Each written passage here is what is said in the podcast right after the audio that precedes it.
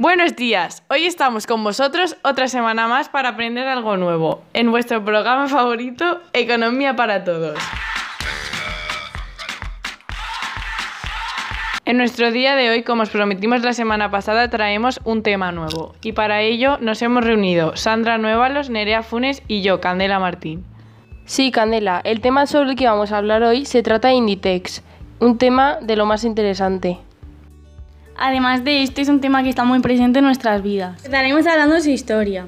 Todos conocemos el nombre Inditex, pero lo que muchos no saben es que quiere decir Industria de Diseño Textil. Es un grupo multinacional español de fabricación y distribución textil, es decir, una sociedad anónima. Tiene su sede central en La Coruña, España.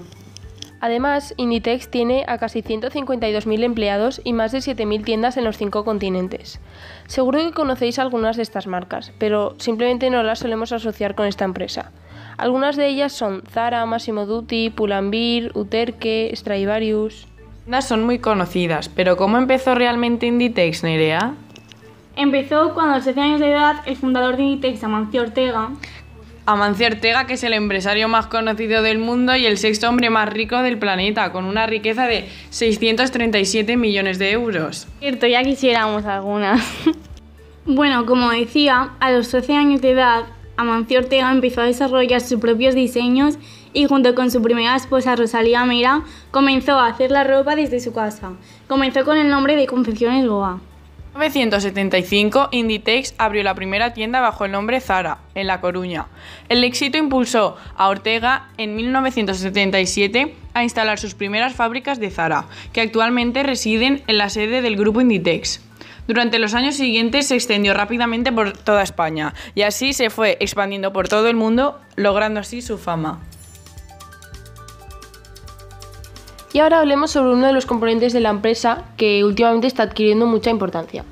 Se trata de la responsabilidad social. Inditex refuerza la protección del empleo, la cooperación entre el gobierno y las empresas, el compromiso social.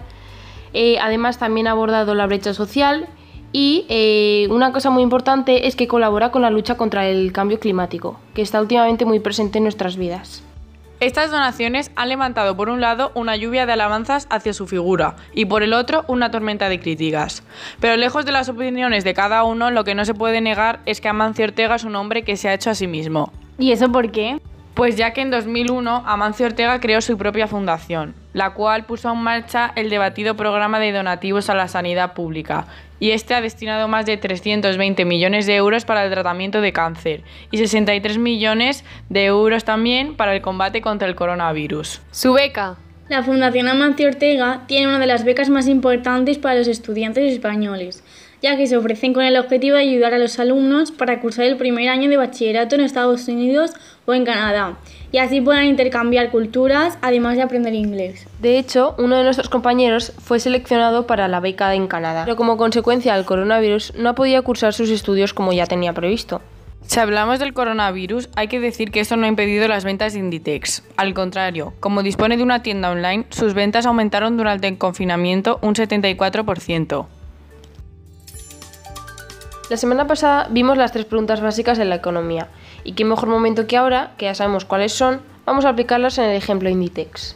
Ante estas preguntas, por si no las recordáis, son qué, cómo y para quién producir. Cada tienda Inditex están destinadas a una calidad y a un tipo de producto. Hombre, está claro que Massimo Dutti y Bershka no ofrecen el mismo producto. Obviamente también hay que decir que no produce las mismas cantidades una tienda y otra, y la distribución a cada país es diferente. Claramente en Brasil no se van a comprar las mismas cantidades que como por ejemplo pues en China. Aunque la pregunta de cómo casi todo se produce en Europa y de ahí ya se distribuye a cada país. En la última pregunta que es para quién produce, pues esta también depende de la tienda de la que estemos hablando. Por ejemplo, Zara se destina a un público que es más formal y mientras que Stradivarius pues está más enfocado hacia la ropa más juvenil de chicas. Ahora hablaremos de los factores productivos que esta empresa utiliza. Esta empresa, al tener tantas tiendas, es obvio que Inditex dispone de muchísimos trabajadores. En 2009, Inditex disponía de 100.138 trabajadores. Eso es algo obvio, pero ¿cuántos disponía en el último año? Pues Inditex en 2019 disponía de 166.611 trabajadores. Y con este dato observamos el gran crecimiento que ha tenido la empresa. El 80% de los trabajadores son mujeres y la mayoría de todos ellos suelen ser de 26 años. Si hablamos de recursos naturales que utiliza Inditex, es el factor tierra, donde se ubica la luz, los hilos y las telas para hacer la ropa y el agua. Mientras que si hablamos del capital que utiliza la empresa, son la maquinaria necesaria para poder fabricar la ropa, las instalaciones productivas, los locales y sus recursos financieros. Y ahora comenzaremos con nuestra sección de preguntas.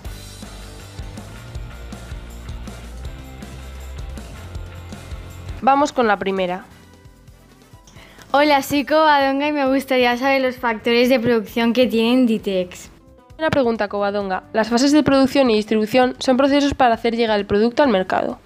En cuanto a las fases de producción, distribución y consumo de Inditex, en la de producción se deben incluir qué bienes elaborar, qué servicios ofrecer y qué recursos vamos a necesitar para ello. El primer paso para la creación de una prenda es su diseño a través del ordenador. Cuando ya está terminado el trabajo de diseño, el patrón llega a la fábrica y cuando ya está cosida hay que plancharla, se coloca la alarma, la etiqueta y después se cubre con un plástico protector biodegradable. Continuamos con el consumo. Esta fase la llevan a cabo los clientes que compran según sus preferencias y las tendencias del momento, ya que como muchos de ellos se ven influenciados por estas. Hasta aquí ha llegado el podcast de hoy. Esperemos que os haya gustado y como siempre muchas gracias. Desde el estudio os deseamos que paséis un buen día, nos vemos la semana que viene y esto es Economía para Todos.